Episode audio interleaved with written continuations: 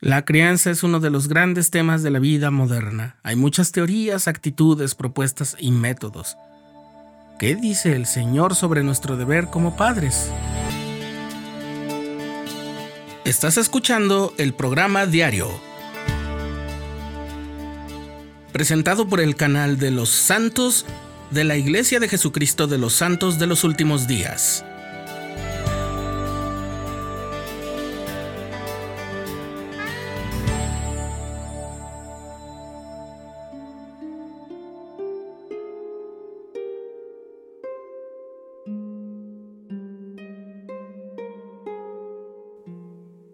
Hace poco tuve una plática con dos amigos míos. Uno de ellos es músico profesional. Él tiene dos hijos muy pequeños y estábamos hablando sobre la crianza. Tal vez para no hablar de religión o de alguna ideología, la pregunta que hizo el otro amigo fue, ¿les enseñarás música a tus hijos desde niños o esperarás a que ellos te pidan que les enseñes? Los tres estábamos de acuerdo en que ninguno de nosotros quiere hacer que nuestros hijos pasen momentos incómodos y desagradables por aprender algo que ellos no han pedido, lo cual parece ser una actitud sensata. Pero la respuesta de mi amigo el músico me causó asombro por su sencillez y sabiduría. Tengo que enseñarles música desde pequeños, dijo él, porque así, cuando hayan crecido, podrán elegir si quieren dedicarse a la música o si prefieren otra cosa. Pero si me espero a que sean grandes y en cierto momento desean aprender, habrá pasado mucho tiempo que no podrán recuperar, y yo habré sido responsable de haber podido enseñarles y no hacerlo. Y tenía razón. Tenía razón. No se trata de que les imponga la música para que vivan con ella, sino de que puedan tener el mayor acceso a todos sus beneficios y bendiciones, si es que eso quieren. Pero si Él no les enseña, esa puerta no estará abierta. En realidad creo que lo que estaba yo haciendo era pensar más en el Evangelio que en la música. Pensé en nuestro deber como padres y madres en Sión y en el mandamiento que tenemos de parte del Señor de enseñar el Evangelio a nuestros hijos. ¿Estamos imponiéndoles nuestras creencias si les enseñamos el Evangelio?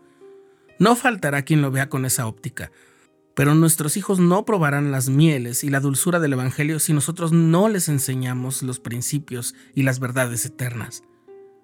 Y es cierto que en algún momento, cuando sean responsables por sí mismos, serán capaces de decidir si siguen el Evangelio o si toman otro camino, pero podrán hacerlo, habiendo tenido esa opción perfectamente bien conocida y explorada.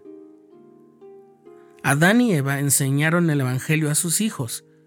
Dice el libro de Moisés que ellos dieron a saber todas las cosas que habían aprendido sobre la caída y la promesa de un redentor a sus hijos, y más adelante se nos dice que Adán escuchó la voz de Dios y exhortó a sus hijos a que se arrepintieran.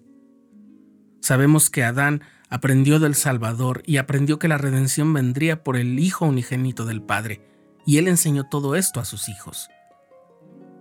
Y nosotros, en la actualidad, también tenemos esa misma responsabilidad de enseñar a nuestros hijos no solo el Evangelio, sino también las habilidades y aptitudes que necesitarán en su diario vivir si permitimos que la educación espiritual de nuestros hijos quede al azar, o si la dejamos en otras personas, corremos el riesgo de que no aprendan aquello que les dará la verdadera felicidad.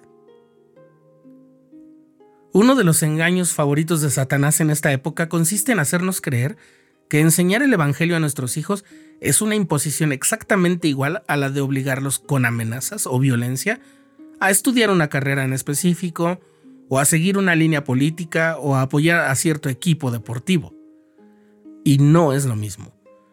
Es cierto que ser obligado a estudiar una carrera puede llevarnos a la frustración por no tener aptitudes vocacionales, talento o gusto por esa actividad. Y seguir las líneas políticas o dar cierto tipo de apoyo a equipos deportivos no nos va a aportar ningún crecimiento en sí mismo y sí podría generar algunos conflictos innecesarios según sea el grado de intensidad de nuestro apego por esas causas. Pero aprender el Evangelio en la niñez no tendrá nunca esos efectos perniciosos si son enseñados adecuadamente, con amor, con ejemplos cristianos y con la ayuda del Señor.